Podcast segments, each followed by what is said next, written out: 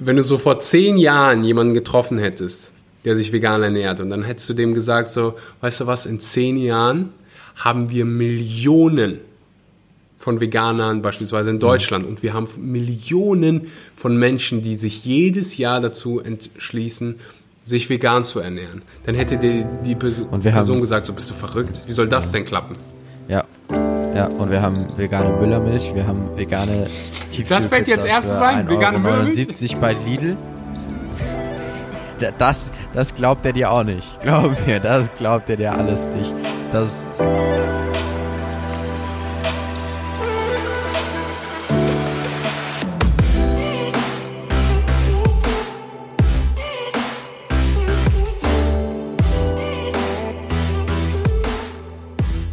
Einen wunderschönen guten Morgen, guten Mittag oder guten Abend und herzlich willkommen bei einer weiteren Episode Vegan, aber richtig. Heute haben wir eine spezielle Episode zu einem sehr speziellen Thema und dazu passend einen sehr speziellen Gast. Wir haben Fritz heute hier und wer mich auf Instagram verfolgt, weiß vielleicht schon, dass Fritz hinter den Kulissen mitarbeitet, meine YouTube-Videos schneidet, an der Dokumentation äh, mitgeholfen hat, die ich gerade veröffentlicht hat und die ganz, ganz schlauen Füchse erinnern sich daran, dass er mich mal interviewt hat, hier auf diesem Podcast, ich glaube so vor zwei Jahren. Heute macht er sein Comeback und wir sprechen über die Dokumentation Seaspiracy.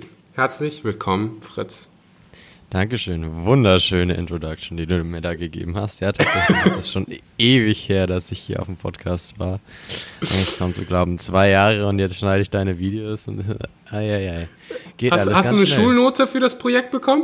Also damals Ja. hast du das Interview für Ja. irgendein Schulprojekt äh, gemacht. Ja, genau, für, für meine Seminararbeit und ich habe 14,5 von 15 Punkten bekommen. 14 von 15? 14,5, also 14,5. Äh, 14,5, Halber Punkt. Abzug, Abzug für meine. Ähm, Für das Interview. Habe ich mir fast schon gedacht.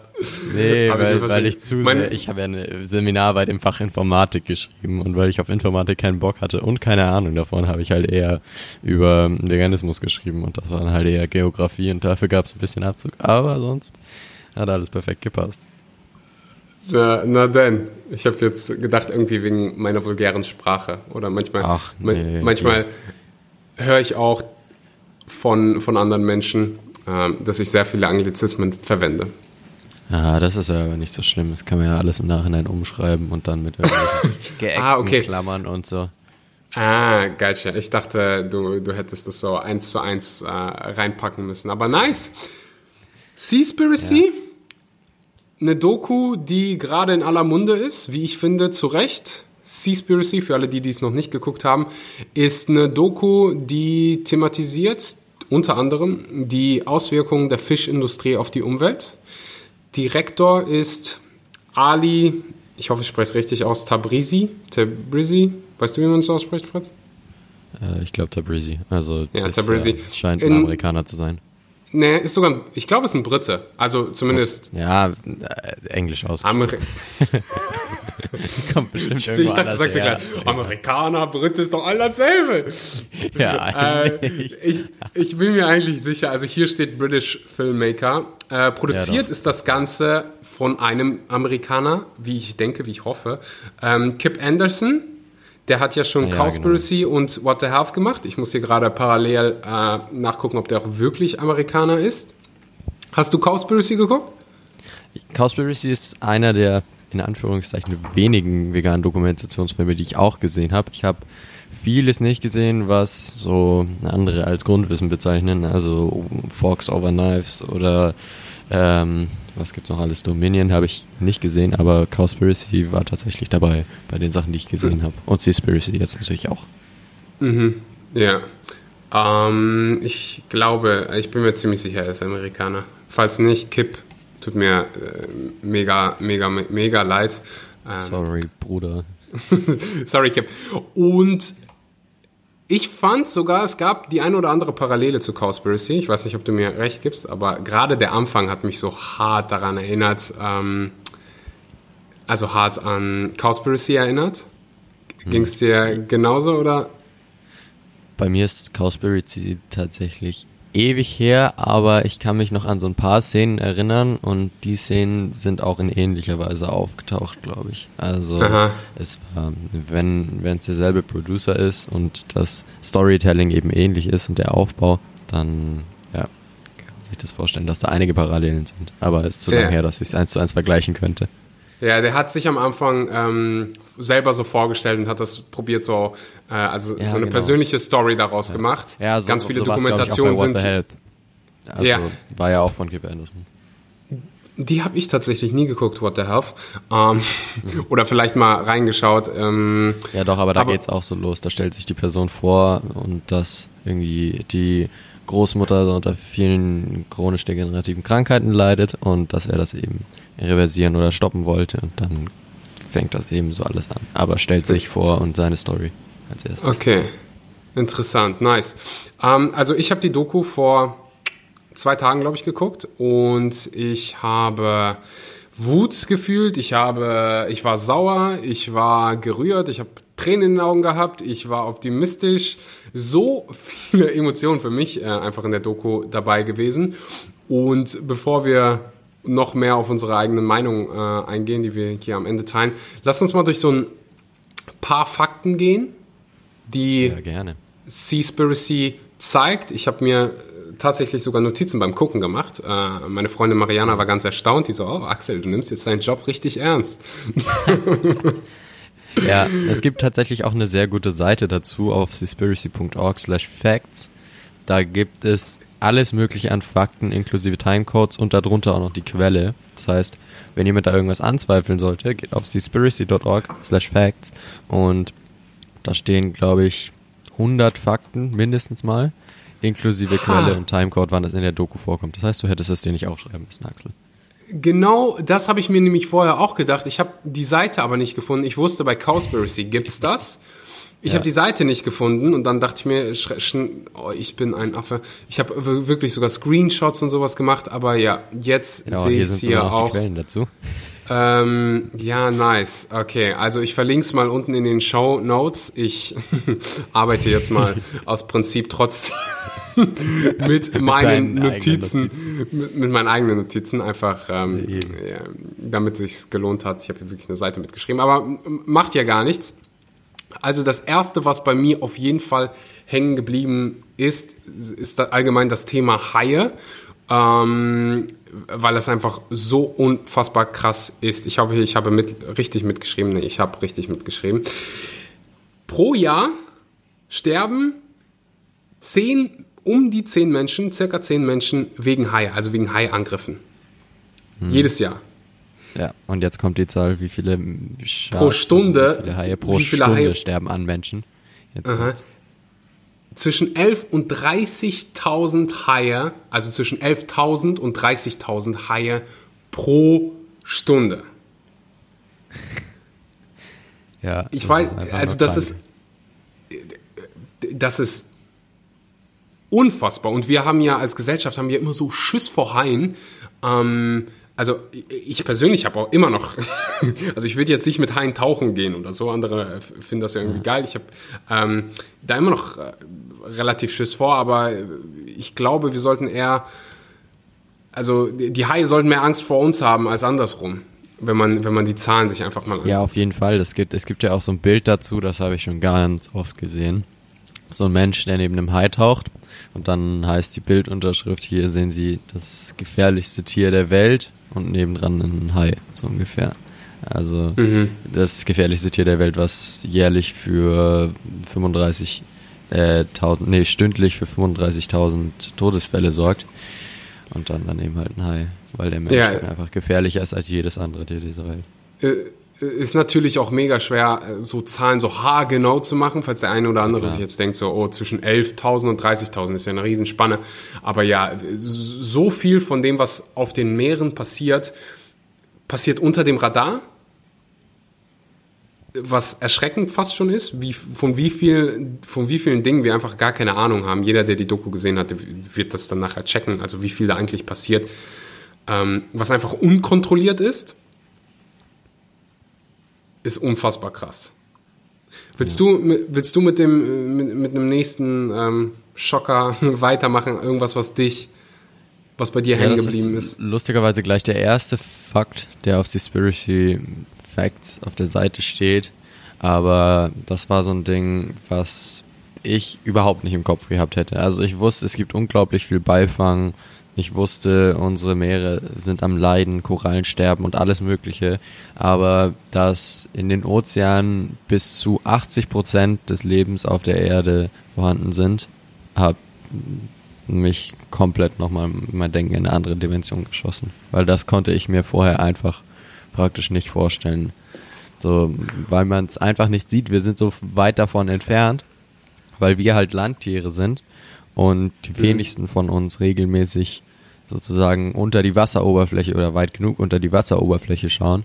Und 80 Prozent unseres Lebens, bis zu 80 Prozent, findet einfach in den Weltmeeren statt. Und das muss man sich mal vor Augen führen, was das für Dimensionen sind. Und das, obwohl wir so viel krass, so viel rausfischen. Eben. Immer noch. Stell dir mal vor, wie, ja, immer noch. Das ist eigentlich ein, ein Wunder, dass da überhaupt noch ein Fisch schwimmt. Ja, eben, und das, da das kommen dann ja auch andere Sachen hinzu. Also, die haben im Film ja einige Graphen gezeigt, wo die Entwicklung der Fischbestände bestimmter Arten gezeigt wurden. Und bei, ich glaube sogar den Haien war es ja so, wir haben noch ein Prozent von dem, was wir vor 100 Jahren hatten oder so. Mhm. Also, es ist so, dass 99 Prozent des Bestandes verloren gegangen sind und jetzt die Haie als Spezies zum ersten Mal ähm, bedroht sind, davon auszusterben und der einzige Grund dafür ist der Mensch. Ja, du hast gerade schon Beifang angesprochen und ich habe das Thema Haie ähm, hier äh, angeteasert. Ich glaube, das passt auch noch sehr gut zusammen, weil der ein oder andere, der jetzt irgendwie vielleicht noch Fisch isst, denkt sich jetzt, hä, aber ich esse doch gar keine Haie. Warum, ähm, also wie, wie töten wir denn so viele Haie? Ist das für ähm, irgendwelche Suppe oder ist es auch tatsächlich für den ganz normalen Fischkonsum? Und das wird ja auch in der Doku thematisiert. Also da wird auch diese Sharkfin-Suppe gezeigt. Ich weiß nicht, wie man das essen kann. Ich, äh, ich glaube, die Suppe, also was ist das deutsche Wort von Finn? Äh, Flosse? Flosse? Ist es dann Haiflossensuppe? ähm, Haifischflossensuppe. Haifischflossensuppe? Ja, äh, es wird auf jeden Fall in so einigen Ländern als Delikatesse angesehen und für richtig viel Geld verkauft. Ist absolut nährstoffarm, macht gar keinen Sinn, das Ganze zu machen, aber ja, ähm, ein paar Menschen sehen das Ganze anders. Kommen wir zum, zum eigentlichen Punkt, nämlich Beifang und wie der Fischkonsum von uns auch in Deutschland oder im deutschsprachigen Raum einen Einfluss auf Haie hat und Haibestände. Willst du das Ganze ähm, erklären, was, was den Beifang betrifft? Logisch, das ist ja auch ein Thema, was in deiner Doku vorkam. Und Beifang ist guter einfach Plug. gesagt, guter Plug. Ja, habe ich drauf inzwischen. Muss ich in Fertigvideos ja auch immer machen, wenn ich da im Internet stehe. Also, Beifang ist einfach gesagt, dass wenn ihr euch vorstellt, ihr erzeugt, wenn ihr einen Lachs kauft, eine Nachfrage nach Lachs. Dieser Lachs muss irgendwo gefangen werden. Aber es ist ja nicht so, dass irgendwie sich romantisch dann so ein einsamer norwegischer Fischer mit einem weißen Vollbart sich auf einen Steg setzt, seine Angel rausholt und dann wartet, bis sein Lachs anbeißt, sondern das Ganze ist ja industriell optimiert, so dass wir Riesennetze in die Meere schmeißen, das natürlich auf Profit ausgerichtet ist, soll halt einfach möglichst viel Geld damit gemacht werden. Und deswegen wird das so optimiert. Möglichst große Netze, das nimmt halt einfach möglichst viel mit, damit auch die Anzahl der Lachse oder was auch immer gefangen werden soll da drin am höchsten ist, so wie es halt geht, damit man einfach viel Geld machen kann. Da landen halt aber dann nicht nur die Lachse oder die Thunfische oder was auch immer man fangen will drin, sondern auch alles mögliche andere an Meeresgetier, was es eben gibt. Und das ist alles von Meeresschildkröten und Haien oh, bis zu Tieren, die jeder süß findet und die keiner irgendwie, denen niemand was zu Leide tun kann, wie Delfinen. Und die werden halt einfach auch gefangen. Und das ist nicht so, dass die dann behutsam lebend zurückgelassen werden ins Meer, sondern die sterben halt auch. Und da sie meistens lang genug ohnehin schon aus dem Wasser waren, sind sie tot, werden zurück ins Meer geworfen oder dann halt anderweitig entsorgt. Aber das ist die Kurzerklärung von Beifang. Und das kommt halt Mhm. dann einfach dazu, dass alle möglichen Meerestiere durch das kommerzielle Fischen aus ihren Lebensräumen entfernt werden und getötet werden. Ja, das heißt, wenn du, hast ja perfekt erklärt, wenn du jetzt irgendwie Lachs essen willst oder deine, Doklo, äh, deine Fischstäbchen, dann ähm, hat auch das einen Einfluss auf andere Tiere wie Haie, Delfine. Ähm, ich habe da eine Statistik in, in meiner Doku gezeigt, dass wenn du ein Kilogramm Fisch fängst, du gleichzeitig fünf Kilogramm Beifang fängst. Das ist natürlich, das variiert von Ort zu Ort, ähm, aber das gibt dir eine grobe Vorstellung. Also es kann auch deutlich höher sein. Kommt auf drauf an, was Fall. du, was du fischst, aber einfach mal ein Kilogramm, du willst ein Kilogramm Fisch haben, und dann kriegst du fünf Kilogramm Beifang. Also wie ineffektiv das eigentlich ist. Ähm, ich fand deine Ja. Alo- Ana Analogie mit dem norwegischen Fi- Fischer ganz schön. Also ähm, Dr. Iglo steht nicht persönlich da und ähm, Nee, holt eben. sich deine Fischstäbchen. Also es gab auch einen anderen Fakt, das war auch so ein kompletter Schocker für mich. Da, also ich dachte immer, okay, da wird Fisch gefangen und für, was weiß ich, tausend Lachse, die da im Netz landen, ist halt ab und zu auch mal eine Schildkröte dabei. Aber es war ja so, dass, weiß ich gar nicht, ob das bei dem Bluefin Tuna der Fall war, aber auf jeden Fall irgendein Thunfisch, den die da gefangen haben. Für acht Thunfische haben sie zusätzlich um die 60 Delfine gefangen. Das heißt, acht Thunfische landen dann irgendwo auf dem Teller und dafür müssen dann 60 Delfine zusätzlich sterben. Einfach weil es sich lohnt, weil die Delfine sind ja sowieso im Meer und ob die dann tot sind oder nicht, das interessiert ja keinen. ja, das interessiert die nicht. Also Nee. für die ist das Eben. einfach nur Profit. Die denken nur, äh, schmeißen wir die halt wieder weg, juckt mich Nee, nicht. eben, und die, die Ähm, Richtlinien werden nicht ausreichend kontrolliert, deswegen geht's in Richtung, ach ja, das kann uns ja egal sein. Und in diesem Moment ist die Aufzeichnung tatsächlich für fünf Minuten abgebrochen. Ich weiß nicht, ob das Dr. Iglo oder jemand von der Fischindustrie war.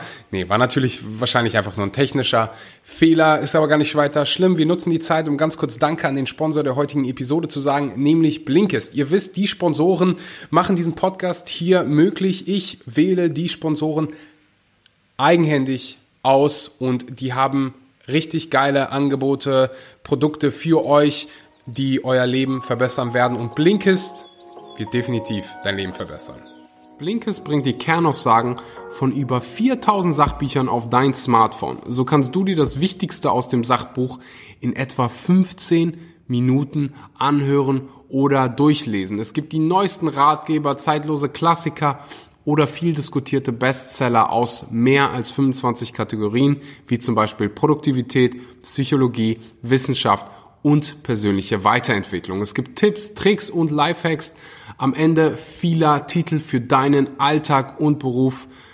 Alle diese Blinks gibt es auf Deutsch und Englisch. Wenn sich das für dich interessant anhört, dann geh einfach mal zu blinkes.de slash Axel.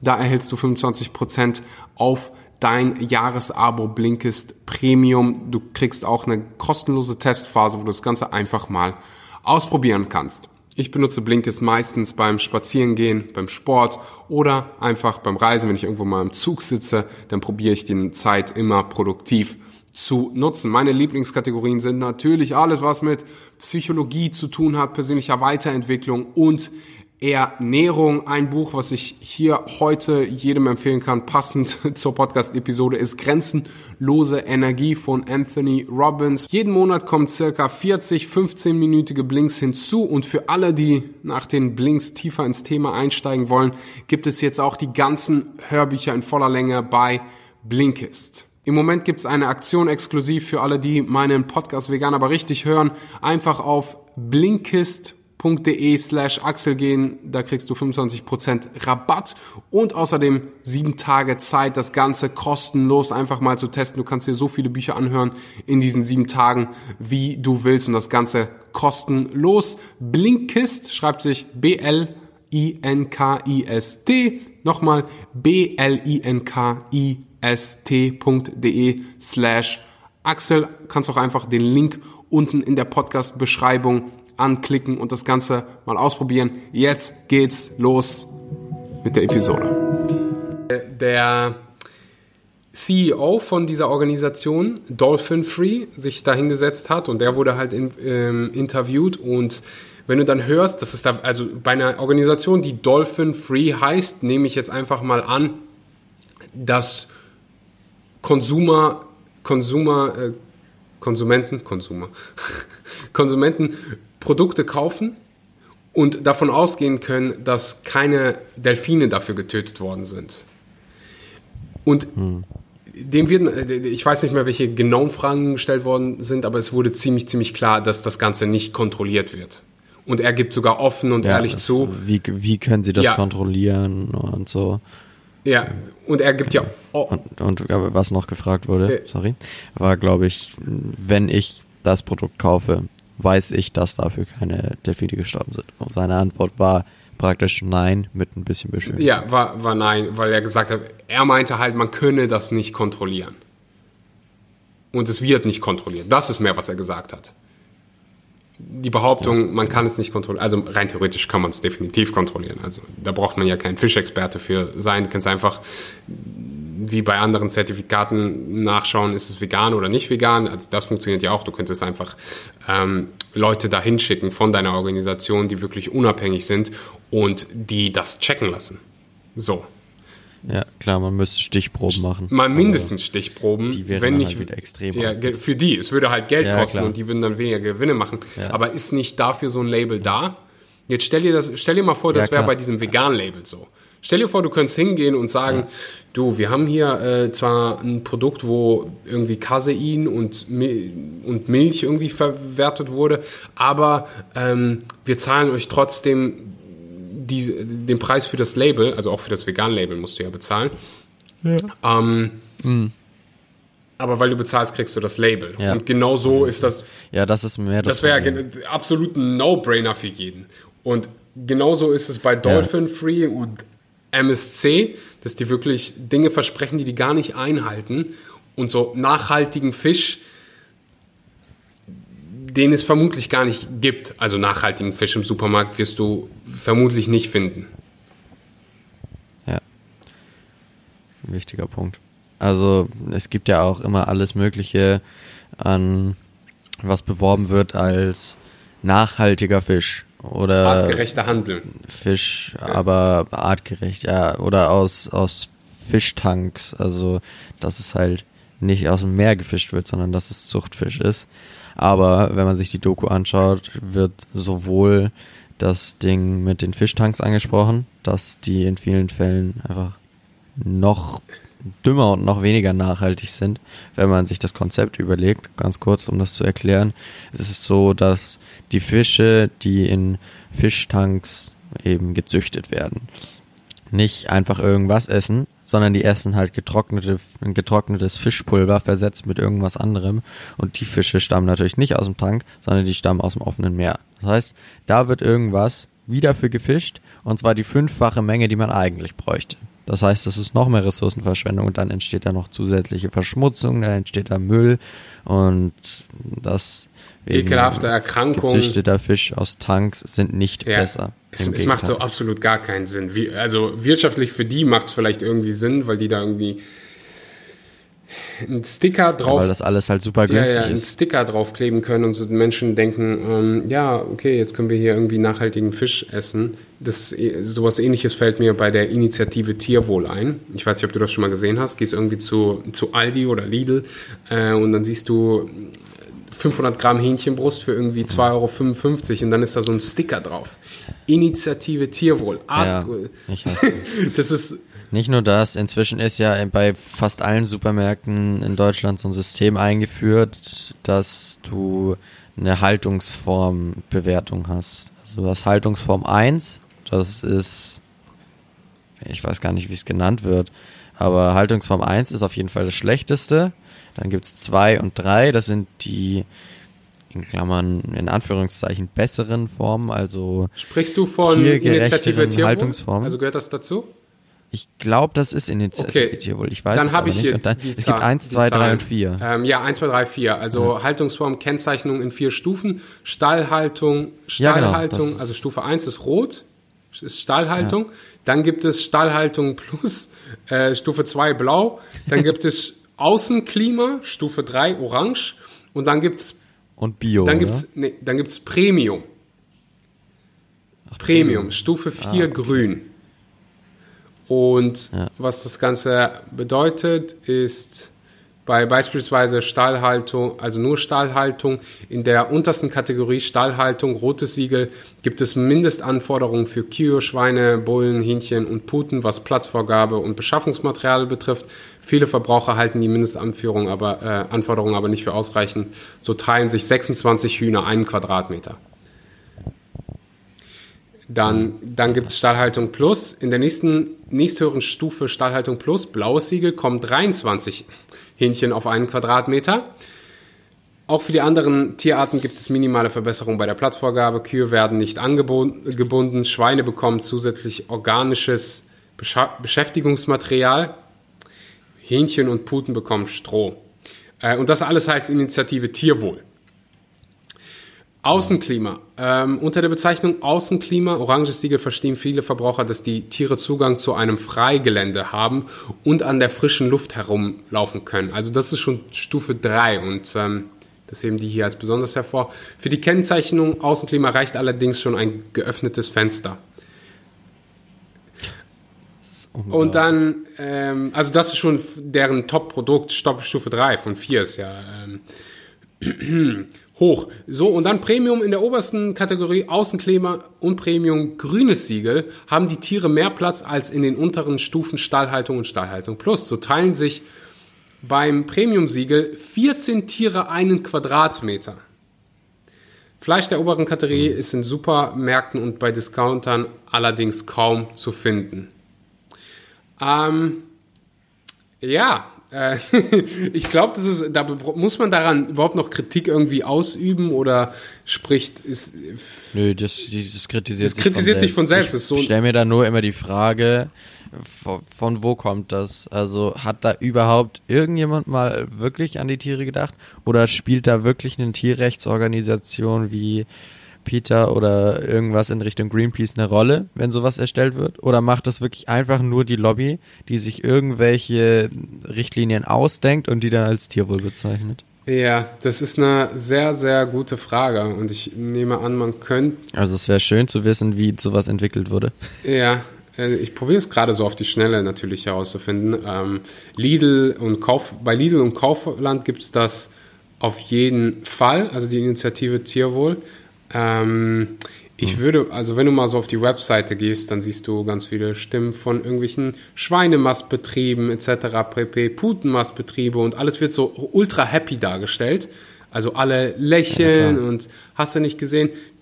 Ja, das sind ja auch die, die verkaufen wollen. Also Stimmt. ich würde mich als als jemand, der eine Schweinefarm betreibt, da auch happy hinstellen, weil wenn das so rüberkommt, als wären meine Schweine glücklich und wäre ich damit glücklich, dann verkauft sich das besser. Mhm. Und das geht denen geht ja meistens eh nur um den Profit. Also ich will da irgendwie gar nicht persönlich auf solche Leute irgendwie von oben herabreden, die haben meistens keine Wahl, aber die sind halt einfach auf dem Profit aus alle. Da, also sonst wäre da jemand ethisch motiviert, würde er, glaube ich, keine Schweinefarm betreiben. Oder ist halt einfach in dieser blöden Situation, dass er da nicht rauskommt. Du kannst tatsächlich die Förderer einsehen. Ähm, Ja.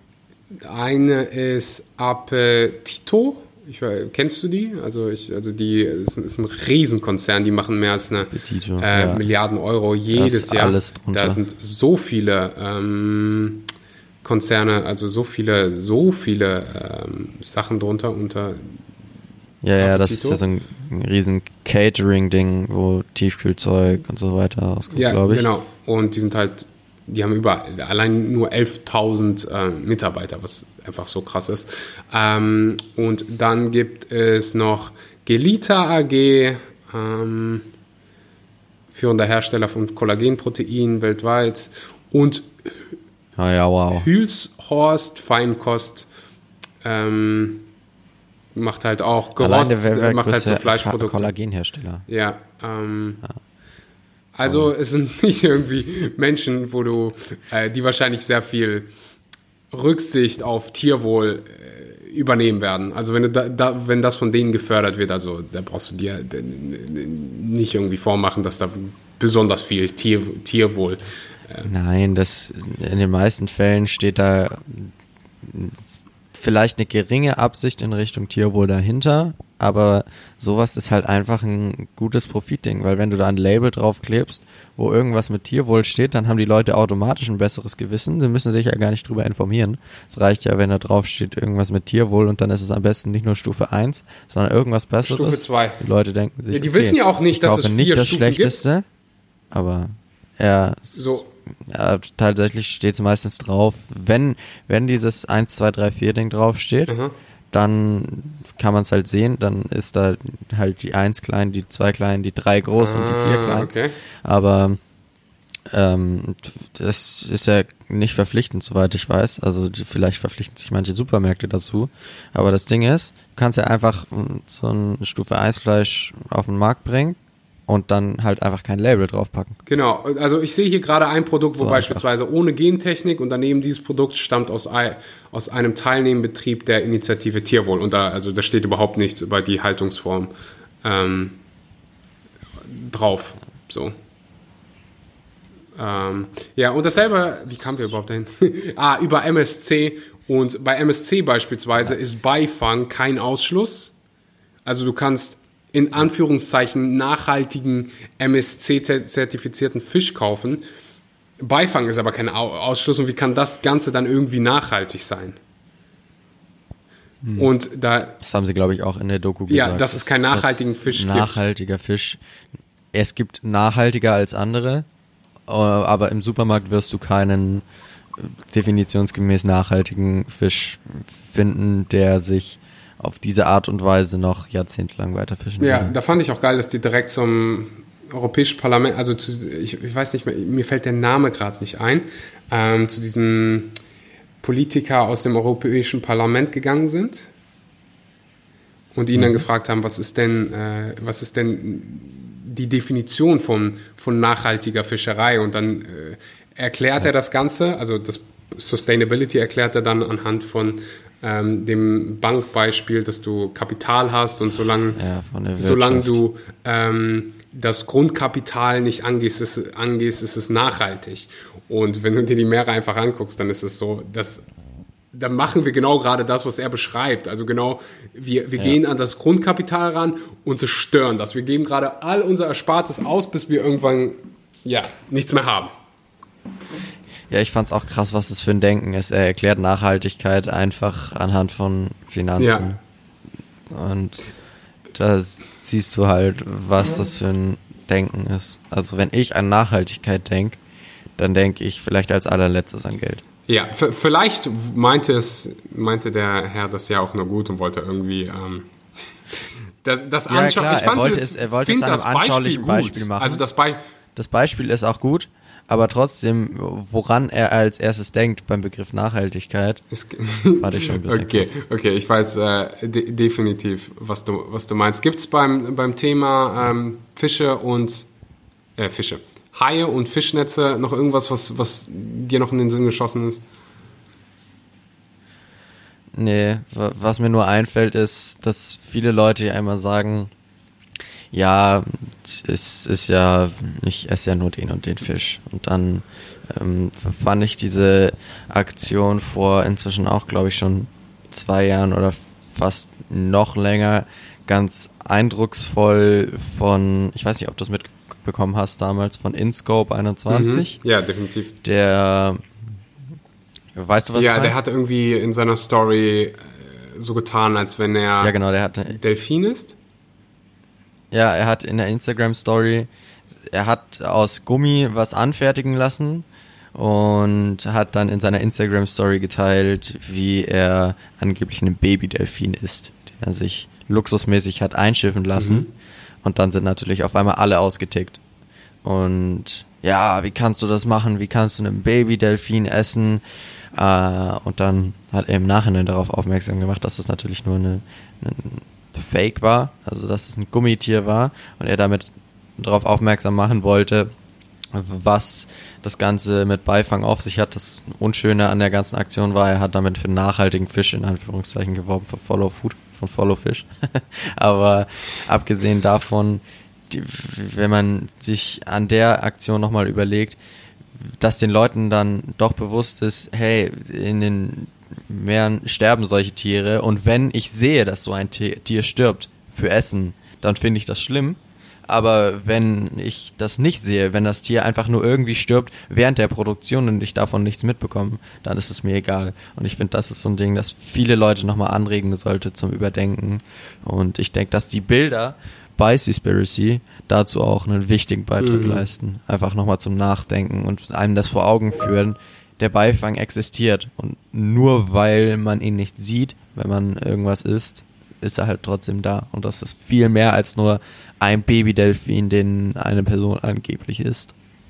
Definitiv. Und ich finde, da liegt auch so viel Macht beim Konsumenten, und das meinte ich mit, ja. Äh, das meinte ich damit, als ich gesagt habe, ähm, dass ich optimistisch war, weil ich das Gefühl habe, dass diese Dokumentation Seaspiracy so viel Aufmerksamkeit bekommt und ich so viele Menschen sehe, die wirklich sagen, hey, ich höre jetzt auf, Fisch zu essen. Und das ist wirklich die einzige Möglichkeit, die wir haben, um die Meere noch irgendwie zu retten. Und im Endeffekt unsere Zivilisation, so wie sie kennen, zu retten, weil da sind sich alle Wissenschaftler einig.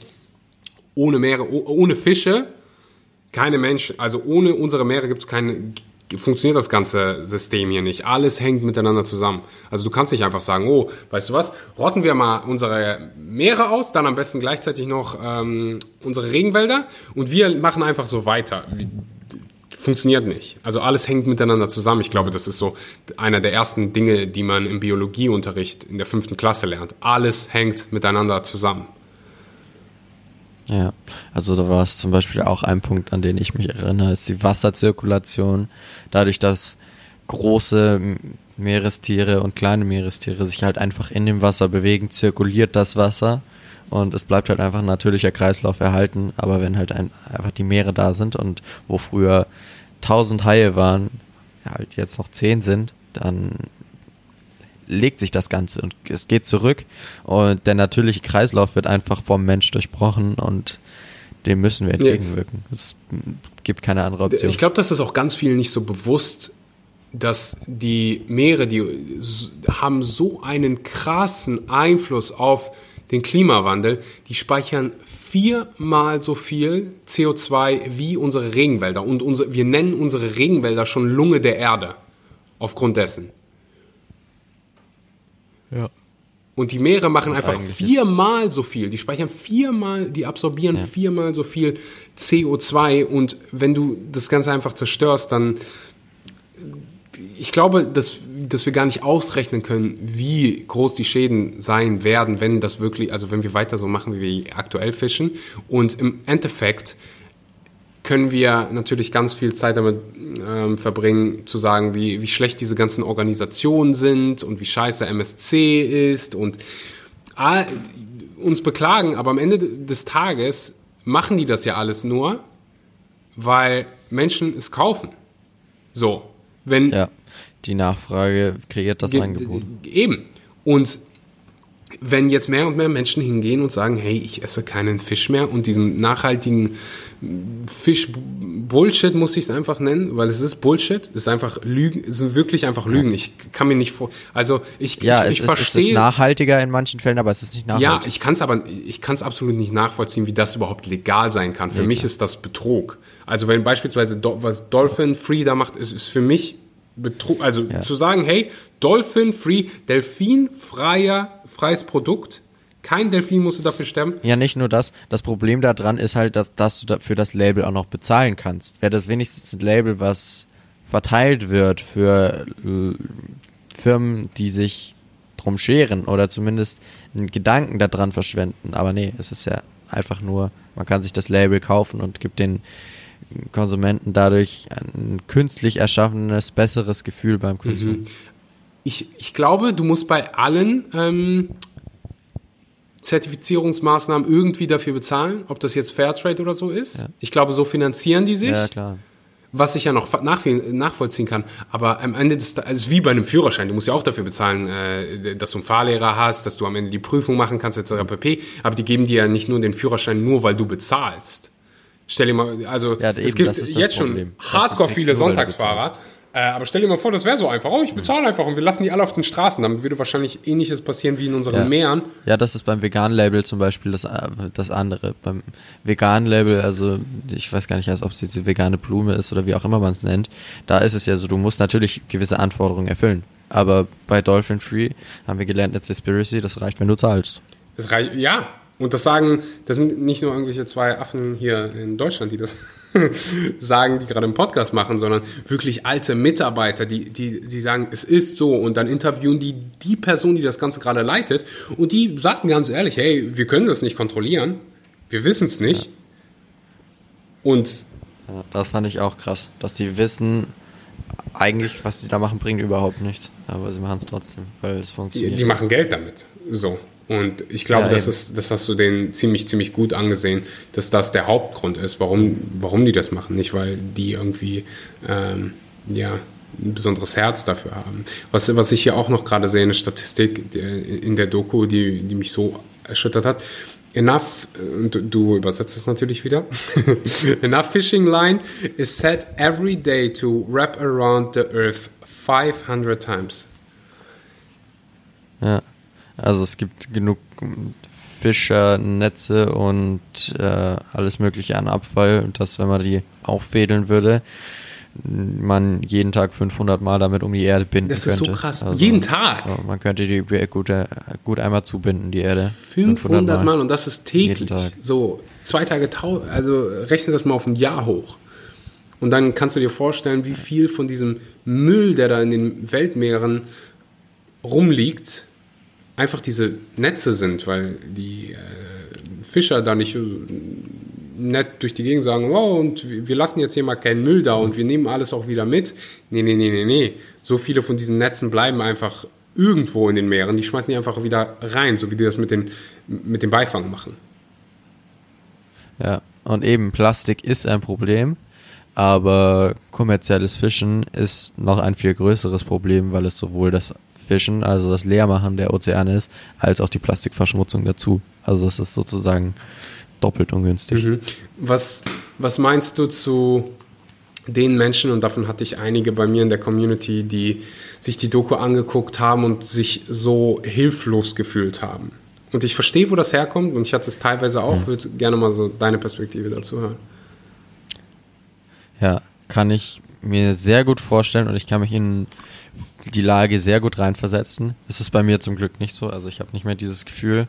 Es war bei mir so, als ich gerade noch vegan geworden bin. Da ging es eher noch um andere Dinge, aber da wird man dann oft so missionarisch und ist in einer verzweifelten Lage. Also ich verstehe euch an alle Leute, die sich so fühlen.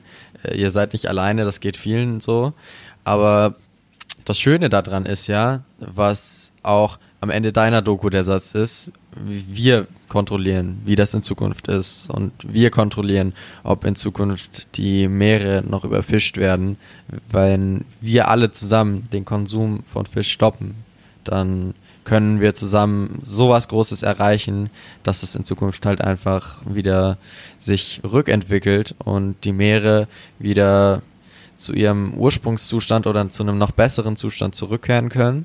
Das heißt einfach selber keinen Fisch mehr essen und Dokumentation, wie Seaspiracy teilen, also wo auch immer ihr es macht, ob ihr eine Reichweite auf irgendwelchen sozialen Medien habt oder ob ihr es eurer Familie schickt oder einfach nur eurem besten Freund zeigt oder es zusammen anschaut. Es ist wichtig, dass ihr solche Informationen teilt und dass ihr nicht konfrontativ auf Leute zugeht, sondern einfach offen, hey, versucht doch mal drüber nachzudenken, hier ist eine coole Doku, die nicht nur missionarisch gestaltet ist, sondern einfach auch cinematisch gut gemacht und die kann man sich wirklich anschauen. Und deswegen versucht mit den Informationen, die ihr erlangt habt durch die Dokumentation, andere Leute auf positive Weise zu beeinflussen, nicht missionarisch zu überzeugen, aber gebt euer Wissen weiter und versucht mit einem guten Beispiel voranzugehen und vorzuleben. Und damit könnt ihr Leute überzeugen und alle zusammen können wir Großes bewegen. Die Ansprache war sehr, sehr schön. Also ich, ich, ich hatte ehrlich gesagt auch mit Doku-Plug. nach, nach dem mit Doku-Plug. ich hatte, nachdem ich die Doku gesehen habe, ähm, ja, so in mitten der Doku war ich so, Alter, das geht mir einfach alles so auf den Sack. So manchmal habe ich dieses, diese Intuition von, weißt, weißt du was, ich verziehe mich irgendwo auf eine einsame Insel und lass die mal machen. Ähm, am Ende der Doku ging das mehr über zu, ähm, ich habe so viel zu tun oder wir haben so viel zu tun und ja. mich hat es so beruhigt, dass die Meere, wenn man ihnen Raum gibt, die Fähigkeit haben, sich zurückzubilden. Also ja. die Schäden sind Gott sei Dank, also nicht alle Schäden. Ähm, ich wollte gerade sagen, die Schäden sind reversibel, aber die Tiere, die getötet worden sind, die kannst du nicht wieder zurückholen. Und das ist, was mich Klar. so unfassbar so traurig macht. Also wirklich, dass wir diese es einfach nicht raffen, dass es Lebewesen sind. Und ich bin mir nicht hundertprozentig ja. sicher, ob es in der Doku doch, jetzt fallen mir die Bilder wieder ein. Äh, ich erinnere mich auch an die Frau, die das erklärt hat, dass Fische ja. Schmerz fühlen. Also ist nicht so, dass irgendwie. Ja, Fische haben Gefühle. Ja, Fische haben ein zentrales Nervensystem. Eben. Also wir sprechen hier nicht irgendwie von einer Fliege, die gegen deine Autofensterscheibe fliegt, wenn du äh, auf der Autobahn irgendwie unterwegs bist.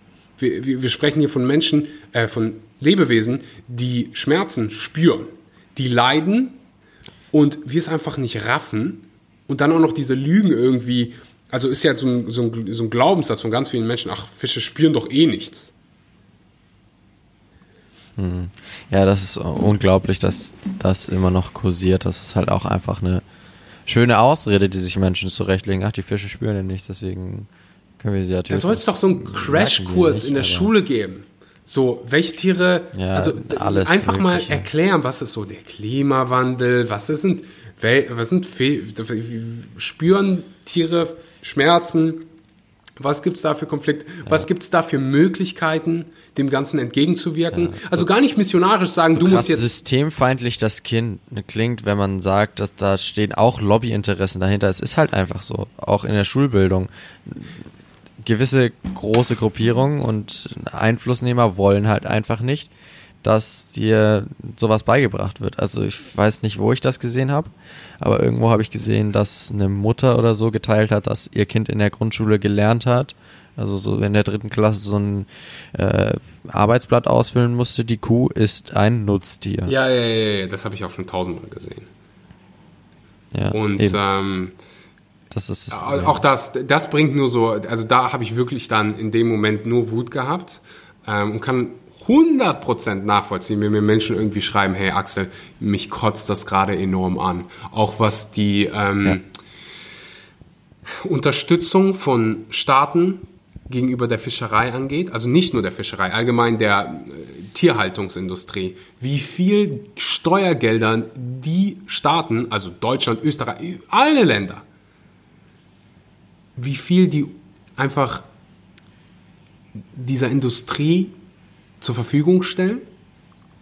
Es ist unglaublich. Ähm, auch da gab es eine Statistik zu und ich bin gerade auch schon fleißig im Scrollen. Ich weiß nicht, ob du schneller bist. Ähm, ich erinnere mich daran, da haben die auch den Vergleich gestellt, wie viel es kosten würde, den Welthunger zu bekämpfen und wie viel ähm, Geld man die Staaten oder alle Staaten zusammen ähm, in ja, Fischerei investiert. Ich suche auch, ja, ich suche auch gerade das englische Wort für, für ähm, diese, diese Unterstützung. Das deutsche Wort, Entschuldigung, für, die, für diese Unterstützung. Subventionierung. Subventionierung, genau. Diese Subventionierung für die Tierhaltungsindustrie und vor allen Dingen für die Meere ist halt einfach so unfassbar hoch und ich kann es halt absolut gar nicht nachvollziehen, dass es also das sollte jeden Steuerzahler ordentlich auf die Nüsse gehen. Und jeder Steuerzahler sollte da also Interesse zeigen, finde ich, weil es auch einfach dein hart erarbeitetes Geld ist. Und die verbraten das dafür, unseren Planeten völlig abzuschießen.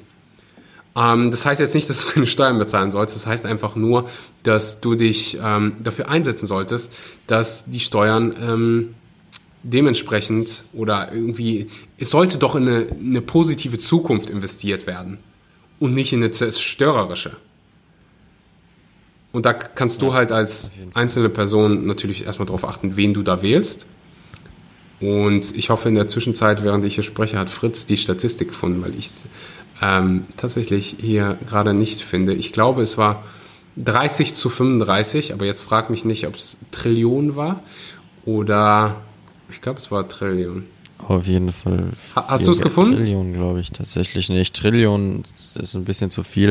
Äh, ich glaube, ich finde es gerade auch nicht, aber Trillion. Ja, du kannst einfach weitererzählen, während ich brauche wie Joe Rogan ähm, hier so eine Person, die hinter den Kulissen ähm, so ein Researcher äh, würde ich normalerweise machen, aber ich finde es irgendwie nicht. Deswegen ist ja auch nicht so wichtig. Also deswegen schaut, wer, wer es nicht weiß und wer es noch nicht gesehen hat, schaut einfach die Doku selber an.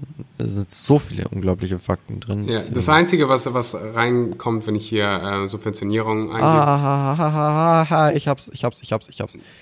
Also, Bei welchem Timecode? Ähm, keine Ahnung, ich hab's anders gefunden. ähm, hier ist das Transcript von Seaspiracy und Professor Christina Hicks sagt, So if you think about it, it's really shocking that we subsidize the fishing industry somewhere in the region of 34, nine, 35 billion, which is the same amount that, according to the United Nations, we would need to combat world hunger. Ja, 35 Billionen. Was? Äh, Billion sind Milliarden. Milliarden. Ja. 35. Bill Milliarden, genau. 35 Milliarden. Das ist praktisch. Und das ist von allen Ländern. Sagt ihr das? Ähm, ich glaube schon. Okay, da müsste man natürlich guck gerade in der noch Quelle genau oh, nachgucken. Raus. Aber ja, so viel. Ja, ich gucke. Ähm, das, das kommt dem Ganzen schon nah. Also 35 Trillionen wäre schon, wär schon hardcore viel. Aber Nee, nicht, nicht mal Billionen, es sind, es sind ja tatsächlich. Ja, ich, ich meinte auch in, in US, ähm, Dollar. Das ist manchmal verwirrend. Ja. Da sind ja Billions sind Milliarden für uns. Ja, und Billionen für uns sind Trillions für die, oder? Ja, ich glaube so. Wenn ich richtig ja. aufgepasst habe ja. im Unterricht, dann, dann dürfte das so passen. Also da fließt auf jeden Fall eine Tonne Geld. Also 30 Milliarden sind ja nicht irgendwie, ähm, äh, ist ja nicht irgendwie, ja. keine Ahnung, zwei Monate Erspartes oder so. Ähm, das nee, ist ordentlich Kohle. Ist, wenn man sich die Welt, wenn man sich die Weltwirtschaft anschaut, sind 35 Milliarden tatsächlich gar nicht so viel. Ja, aber wenn man, man überlegt, daran denkt, Geld dann in sowas rein dass es nur die Fischindustrie ja. ist, ja. dann ist es eine Tonne. Und wenn du so die Zahl, also passender Vergleich, Welthunger, äh, Schluss damit zu machen, wäre 30 äh, Milliarden, dann ähm, sollte das da den einen oder anderen Staat zum äh, Andenken, an, äh, zum Nachdenken ja. anregen. Und ich, ja. wie gesagt, es ist so wichtig, dass man, also ich finde, diese Wut kann man auch positiv nutzen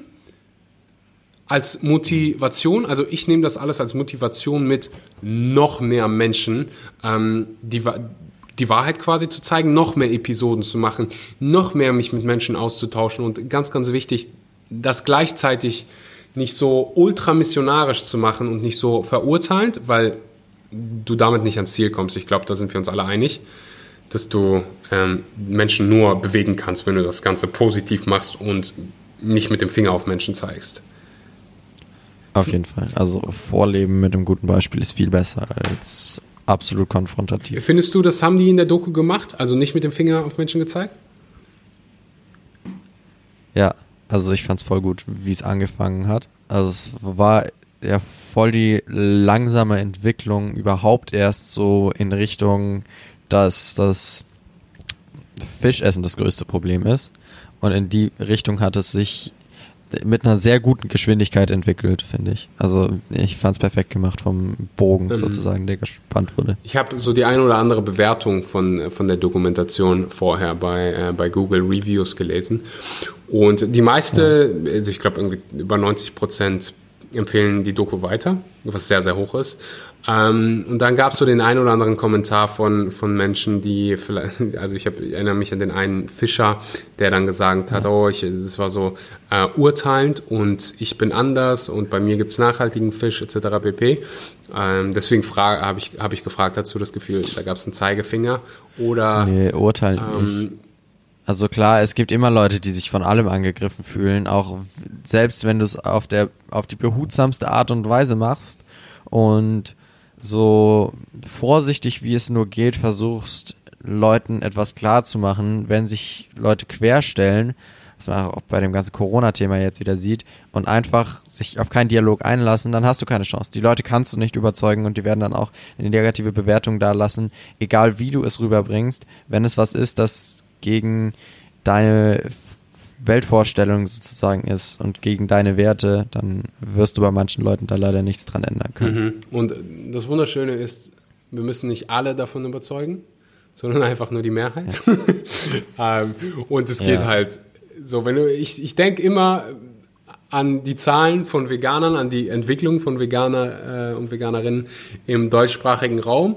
Und wenn du so vor zehn Jahren jemanden getroffen hättest, der sich vegan ernährt, und dann hättest du dem gesagt, so, weißt du was, in zehn Jahren haben wir Millionen von Veganern beispielsweise in Deutschland und wir haben Millionen von Menschen, die sich jedes Jahr dazu entschließen, sich vegan zu ernähren. Dann hätte die, die Person, haben, gesagt, so bist du verrückt, wie soll das ja. denn klappen? Ja, ja, und wir haben vegane Müllermilch, wir haben vegane Das fällt jetzt erstes ein, vegane Müllermilch? 70 bei Lidl. das, das glaubt er dir auch nicht. Glaub mir, das glaubt er dir alles. Dass es veganen Schokosahne-Pudding im Supermarkt gibt. Es gibt inzwischen einfach alles. Das hättest du vor, vor zehn Jahren auch jemandem sagen müssen. Und das ist halt auch einfach ein Resultat dieser veganen Bewegung und dass sich Leute dazu entschließen und eben eine Nachfrage schüren nach Produkten, die eben keine tierischen Bestandteile haben. Kannst du, was schätzt du, wie viele Veganer gibt es heutzutage oder, also die letzte Statistik, die ich gefunden habe, wie viele Veganer gibt es auf der Welt? Auf der Welt, oh ja, das ist eine, eine Vegan, auf der Welt Veganer. Ui, ui, ui. Das ist. Übrigens gibt es auch veganes Magnum. Was, also das ist so. Veganes Magnum gibt es ja sogar schon länger. Alter, das jetzt ist einfach nur gerade die so Produkte eingefallen, krass. die in letzter Zeit rausgekommen sind. Ja, aber jetzt gerade kommt so viel. Ich weiß nicht. Ich war schon lange nicht mehr in Deutschland. Up to date bist. Ja, aber ich weiß nicht, wie du da up to date bist ähm, an Seiten. Also ich weiß, Ferdi postet ja auch immer alles Neues. Ja, ja, Neues, ich, ich, ich sehe immer alles Neues. Aber es kommt so, so unglaublich viel zur Zeit. Also überall ist am laufenden Band vegane Piccolinis. Was? Also, Wirklich? Ja. Fuck, ja. das wusste ich nicht, Piccolinis. Ich habe ähm, vegane Piccolinis ge gehört, dass oder bei Plant-Based News das ist so eine Seite, die ich folge, ähm, dass Dunkin' Donuts jetzt tonnenweise vegane Donuts in die ähm, Shops bringt. Ja. Was einfach unfassbar krass ist. Also, ich gebe dir mal einen Anhaltspunkt. An ich warte, ich, ich genau, ich habe mir gut na, äh, zum Denken nach, äh, zum Nachdenken Zeit geschaffen. Wenn, wenn du gegoogelt hast, dann. Aber nee, ich habe ich hab tatsächlich nicht gegoogelt. Schwör auf Müllermilch. Ich schwöre auf Müllermilch, auch wenn ich die vegane Müllermilch noch nicht probiert habe. ich schwöre auf vegane Piccolinis. Wenn ich gegoogelt habe, dann darf ich die veganen Piccolinis nicht probieren, so Okay. Also ich, ich habe überlegt, was ungefähr so die Dimensionen sind und würde sagen, vielleicht so 50 Millionen. Okay. Nicht schlecht. Also die Statistiken, ich hatte jetzt natürlich nicht die äh, Zeit, ähm, wirklich nachzugucken, wie accurate hier alles ist. Ähm, aber die Zahlen, die ich hier gerade sehe, sind. Also wenn du wirklich eingibst, how many vegans in the world, dann kommt ja. 97 Millionen. Oha, ja doch mehr als ich. Ja. Mehr als und anscheinend gibt es so also gibt's schon in den USA fast schon 20 Millionen Veganer. Ja, klar. Ähm, ja, wahrscheinlich noch mehr inzwischen. Ja, ich glaube, in Indien gibt es so viele Menschen, die so ähm, sich ziemlich vegan ernähren. Größtenteils vegan leben. Ohne, ja, ohne es wirklich unbewusst. zu wissen, dass die vegan sind, also ohne sich vegan zu ernähren. Die werden dann wahrscheinlich ja. so ab und zu ähm, Chai trinken, also ähm. Milch, aber ansonsten ist es ziemlich plant-based. Ähm, aktuell noch. Mhm. Ich hoffe einfach, dass sich das nicht in den nächsten Jahrzehnten ändert. Die Prognosen sind leider so, dass gerade diese die asiatischen, asiatischen Ländern immer mehr tierische Produkte essen, also immer mehr Fleisch. auch in Afrika immer, also die denken, die haben sich natürlich, gucken natürlich in den Westen, oh, denen geht's allen so gut, die sind so reich, die essen ganz viel Fleisch. Das müssen wir auch machen. Ähm, und dann kommt mehr Wohlstand und ich hoffe einfach. Also ich äh, überlege mir schon Strategien, wie wir den Ganzen entgegenwirken können. Also keine Ahnung, vielleicht ziehe ich, für, ja. zieh ich für ein Jahr nach Indien, werde da so, keine Ahnung, ein Ultrastar und erzähle... Präsident. und erzähle den allen, dass die vegane Piccolinis essen sollen und nicht so, ein, nicht so ein Quatsch. Ja, safe. Aber wenn du den vegane Piccolinis gibst, dann sind sie bestimmt überzeugt. Auch wenn sie, ich glaube, die sind noch gar nicht draußen. Also wir haben sie noch nicht gefunden. Oder, Aber, oder halt Clean Meat, da habe ich auch noch so ein bisschen Hoffnung. Also ja, habe ich ja, lieber das. Es kommt langsam. Ähm, Klar. Habe ich lieber das als die ganzen Tiere, die dafür geschlachtet werden und was das. Aber es muss ja keiner essen. Also wer, wer trotzdem vegan bleiben will und echt ja. das sozusagen nicht antun oder gönnen, je nachdem, wie man es sieht, will, der muss es ja nicht machen. Aber für, für die Breite der Gesellschaft ist es auf jeden Fall. Und die machen so krassen Fortschritt darüber. Da gab es neulich, für alle, die es interessiert, könnt ihr mal bei Tony Robbins Podcast vorbeischauen. Der hat da wirklich äh, richtig krasse Menschen dabei. Und äh, die haben darüber einfach mal so die Evolution davon gezeigt, wie krass die Fortschritte sind ähm, bei diesem Lab Meat. Also was die hingekriegt haben, wie krass die die Kosten reduzieren können, wie ähnlich das vom Geschmack ist, ist einfach so unfassbar krass. Ähm, einfach um äh, der Podcast-Episode hier auch so ein bisschen äh, Optimismus zu liefern. Also die Podcast-Episode ja, da hat mir ähm, mega viel, mega viel Optimismus gegeben. Einfach, ähm, ja, ich, ich ist mhm. so. Gibt ja auch schon die ersten Restaurants. Ja, ich glaube irgendwo also in, in Singapur. Singapur genau. Habe ich bei ja. mir irgendwo mal äh, erzählt. Würdest du es probieren?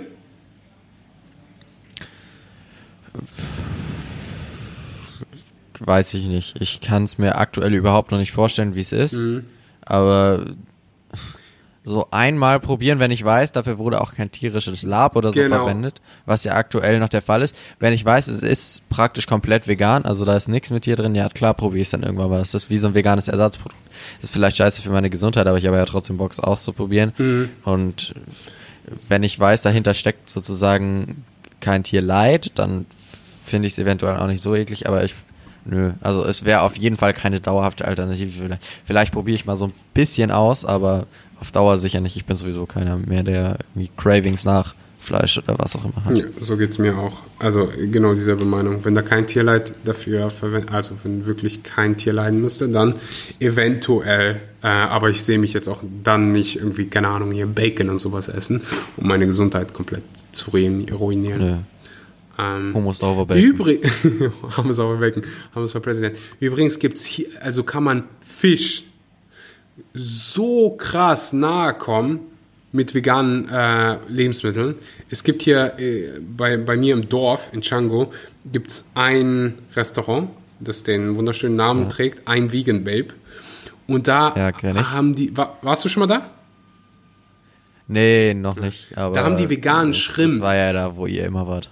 Ja, krass. Vegane Shrimps gibt es hier beim Vegans auch. Alter, ich weiß noch, weil ich das erste Mal da gegessen habe, bin ich runtergegangen zu den, ähm, zu den Kellnern und habe gesagt, Leute, ich habe vegan, da stand auf, dem, auf der Karte veganen Shrimp und ich habe hier richtigen Shrimp. Ja. Seid ihr sicher, dass das äh, seid ihr sicher, dass das vegan ist? Die lachen sich kaputt und ich kannte den Namen vom Restaurant damals nicht, weißt du? Ich glaube, das war irgendwie? Ferdi hat gesagt, ja, komm vorbei, wir essen da. Ähm, ich, ja, ja, genau. Da war der ja immer auch zusammen. Ähm. Gerade, die haben auch neu eröffnet, also ich hatte keine Ahnung, wie der Laden heißt. Ja. Und die lachen sich dann kaputt. Die so, warum lacht ihr denn? Ihr, das Restaurant heißt ein Vegan Babe. Natürlich ist das vegan, du Schwachkopf. ähm, also das hat wirklich original wie Shrimp ge ge geschmeckt. Ja, das ist krass. Ich habe eine ähnliche Story mit, mit äh, Käse, äh, beziehungsweise nicht nur mit Käse. Ich war in Mexiko, in Mexico City in einem Restaurant. Also ich habe mir auf Happy Cow was rausgesucht, so eine vegane Pizzeria. Also stand voll vegan. Und dann frage ich so nach der Karte, gibt er mir so einen QR-Code, ich gucke die mir so an und dann kommt so, also da stand halt nichts von vegan, da stand vier Käsepizza, mhm. Pepperoni-Pizza, Taco-Pizza mit äh, so Fleischtacos ähm, und dann was weiß ich noch alles, was du dir an Pizzasorten vorstellen kannst. Thunfischpizza. Und ich so, ja, was ist denn auf der Karte vegan? Alles. Alles. Und es sah eins zu eins aus wie eine normale so Käsepizza mit Pepperoni Salami. Natürlich ist es Junk, aber die normale Version davon ist auch Junk und wenn man sich gönnen will, kann man das inzwischen machen und das ist so geil. Mhm. Ja, ähm, vielleicht gibt es dann auch ich weiß gar nicht, ob die Nachfrage noch so hoch ist. Ich glaube, ganz viele, die sich irgendwann vegan ernähren, ähm, finden dann auch früher oder später mal heraus, hey, weißt du was? Ähm, eigentlich ist das ganz gut, wenn ich mich von vollwertigen Lebensmitteln ernähre. Aber dann ist es auch ab und zu mal nice. Also ich, mein Bruder, der liebt sowas. Also wenn der vegane Piccolini sieht, dann ist der das wahrscheinlich so ähm, fünfmal die Woche. der, also der ernährt sich vollwertig, äh, haut sich aber, also der würde auch jetzt so ein Glas ähm, Coca-Cola ab und zu mal trinken oder äh, wie heißt dieses ja. eine österreichische Getränk? Äh, ist so ein bisschen wie Limonade. Ja, das trinkt er immer. Ich, ich habe es einmal probiert. Wie kannst du das trinken? Voll mit Zucker und dann schmeckt es auch noch beschissen. tatsächlich ganz geil. Äh, wirklich? Almdöter. Ja. Was ist da drin? Ist Zucker und was noch? Zucker, Kräuterextrakte, Aroma. Kräuter sind gesund für dich. Kräuterextrakte. Ich weiß nicht, ob da irgendwas noch Gutes dran ist von den Kräutern, du auch. Ja, ja, aber ich sag ihm, ich sag auch immer, weißt du, so wie gesprungen, solange du ähm, den größten Teil deiner Kalorien irgendwie aus vollwertigen Lebensmitteln isst, solange du ein Gemüse isst, Jung. Äh, Eben. Nicht nur das, und über deinen eigenen Körper hast du ja selbst Kontrolle. Solange dafür nichts anderes an Lebewesen leidet, eben, dann eben. mach doch selbst mit deinem Körper, was du Genau, machst. genau, genau, genau, genau. Riesen wichtiger Punkt, ähm, weil, weil oft fühlen sich Menschen irgendwie angegriffen und denken so, oh, die Menschen sind vegan, vegan weil sie irgendwie denken, das wäre ähm, gesünder. Also es spielt natürlich irgendwie eine ne Rolle. Aber mir geht's ja. ehrlich, also ich finde, jeder in Deutschland hat die Freiheit oder im deutschsprachigen Raum auf der ganzen Welt. Du kannst mit deinem Körper so lange alles machen, was du willst, solange du nicht die Würde eines anderen Lebewesen ähm, irgendwie anfeindest. So, ja, wenn du deswegen ist das Hauptargument für den Veganismus, sorry, dass ich unterbreche, aber da, da finde ich wichtig zu sagen nochmal, das Hauptargument für Veganismus ist nicht Umwelt, äh, ist, ist nicht die Umwelt oder warte, stopp. Das Hauptargument für Veganismus ist nicht die Gesundheit. Weil die Gesundheit, da kann sich ja jeder selbst entscheiden, was er macht. Er kann sich ja so ungesund ernähren, wie du willst. Und ob das nun gesünder oder nicht ist, ist völlig egal. Ja. Die Hauptargumente sind die Ethik und die Umwelt, weil da sind andere Lebewesen und andere Menschen betroffen. Und da gehen dann die eigenen Konsumentscheidungen auch, auch beeinflussen grundlegend das Leben anderer Menschen und eben auch das Leben von Millionen von Tieren. Und deswegen muss man den Leuten eher mit dem ethischen und umwelttechnischen Argument kommen, weil das halt viel mehr zieht. So ja, 100 Prozent ist einfach wahr. Ist also, mir ist gehops wie gesprungen, ja. ob du den ganzen Tag, äh, wenn du den ganzen Tag vegane Piccolinis essen willst, dann mach das doch. Also da habe ich ja, trage ich ja jetzt keinen Schaden von. Überhaupt. Nicht. Und wenn du danach noch ein veganes Magnum essen willst, dann ist es ähm, so dir ja. überlassen. Gönn dir. Dann, Mach halt. dann, dann gönn dir. ähm, äh, von, von, da an gebe ich dir da vollkommen recht, dass du, wenn, wenn du sagst, Ethik und die Umwelt ähm, spielen eine viel, also ziehen viel besser, so hart es sich ja. anhört. Und ich finde, das ist das, worum es uns am Ende des Tages auch geht. Eben. Natürlich kann ich irgendwie ja, nachvollziehen, wenn du, also ich will auch, dass mein äh, Bruder ähm, oder du, Fritz, dich nicht nur von veganen Piccolinis äh, ernährst. Also, dass du dein. dein. Dafür bin ich inzwischen auch nicht mehr anfällig. Also, dass du wirklich vollwertige Lebensmittel isst. Aber wenn du jetzt sagst, so, äh, mir ist es so wichtig und mir ist meine Gesundheit nicht so, also mich juckt's nicht ähm, so krass, dann hat das ja keinen Einfluss auf, ja. mich, auf mich. Ähm, und äh, ja, ja, ich glaube, wir sind über vegane Shrimps bei veganen Piccolinis gelandet. Und jetzt bin ich, ähm, kennst du das? Wenn du über Essen, wenn ich über Essen spreche, dann sammelt sich bei mir schon ähm, Speichel im Mund. Also der, mein, mein, mein Ja, ich habe auch nicht gefrühstückt. Also wird es jetzt, Zeit für, äh, für Piccolinis. Mach den Ofen schon mal an. ähm, ja, Piccolinis zum Frühstück. Beste, Das beste. hatten wir auch, da hatten wir letztens eine richtig schöne Idee, ob wir mal ausprobieren, aus einer Tiefkühlpizza ein Ice Cream zu machen. Frag nicht, wie wir darauf gekommen sind. Ja, äh, vielleicht im nächsten Interview. Ich hoffe, dass wir in 20, 30 Jahren hier nochmal zusammenkommen. Ähm, vielleicht Bestimmt. hoffen, hoffentlich. Und hoffentlich können wir dann sagen, so, weißt du, es gibt jetzt mittlerweile, wa- was wäre so eine geile Zahl für Anzahl an Veganer? Eine Ich Billion? weiß ja nicht, wie viele Menschen es in, ich weiß nicht, wie viele Ah, das Menschen können wir jetzt ziemlich genau sagen. Also- 2050 gibt. so 10 Milliarden. Wenn es 10 Milliarden sind, wäre 10 Milliarden eine ganz coole Zahl, Ganz- aber mir würden 2 Milliarden schon mal Also, ausreichen. wenn- aber ein realistisches Ziel in 30 Jahren oder so, denke ich, ist schon mal so 3, 4. Okay, ich würde, ich würde, ich Seien wir würde, optimistisch. ich, ich bin optim also ich würde so sagen, so, wenn ich eine Milliarde zusammen habe, dann, ähm, pff, also wenn wir eine Milliarde Veganer sehen, dann, dann ist schon krass, äh, weil das heißt dann auch, dass 10%, ja. so viele Menschen äh, sich darüber überhaupt mal bewusst sind.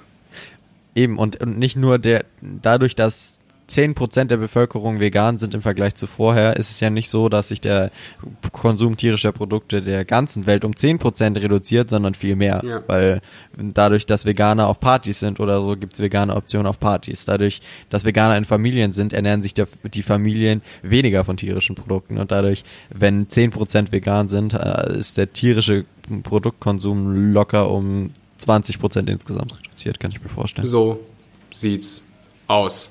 Ich werde mir jetzt veganen Shrimp gönnen. Ich glaube, die Hauptaussage der heutigen Episode ist klar. Schau dir Seaspiracy an, wenn du es noch nicht getan hast. Falls du dir die angeschaut hast, dann schick sie einfach mal an Freunde, schick sie einfach mal an Familie und sag einfach mal, hey, guck dir mal die Dokumentation an. Deine Meinung ist mir enorm wichtig. Lass mich äh, mal wissen, was du davon denkst. So. Oder ich lege, du musst imponiere ein bisschen so. Ich lege großen Wert auf deine Meinung. Kannst du mir sagen, was du darüber denkst? Und dann wird sich jeder die angucken und damit kannst du dann auch wieder andere befluss, äh, beeinflussen. Das ist so eine riesen Kettenreaktion, äh, die das Leben von so vielen Lebewesen quasi retten kann. Und ähm, ich hoffe auch, der ein oder andere Fischesser hier hat äh, verstanden, dass dein Handeln, dein, was du im Supermarkt kaufst, nicht nur einen Einfluss auf so viele Fische hat, so viele Tiere, die du gar nicht essen willst, sondern auch auf uns Menschen, auf uns alle als Gemeinschaft. Und ähm, das Szenario, was ganz viele Klimawissenschaftler äh, aufmalen, nämlich bis 2050 keine Fische mehr da zu haben, hä- hängt wirklich davon ab, was wir machen und nicht, was irgendwelche Konzerne machen, sondern die Power liegt ähm, bei uns. So, Fritz, vielen Dank, dass du heute hier warst. Vielen Dank für die Einladung, hat mich sehr gefreut. Ich hoffe, dass wir uns irgendwann auch mal in Face-to-Face sehen können, dürfen, anfassen Sicher? dürfen. Äh, Sobald du, äh, was?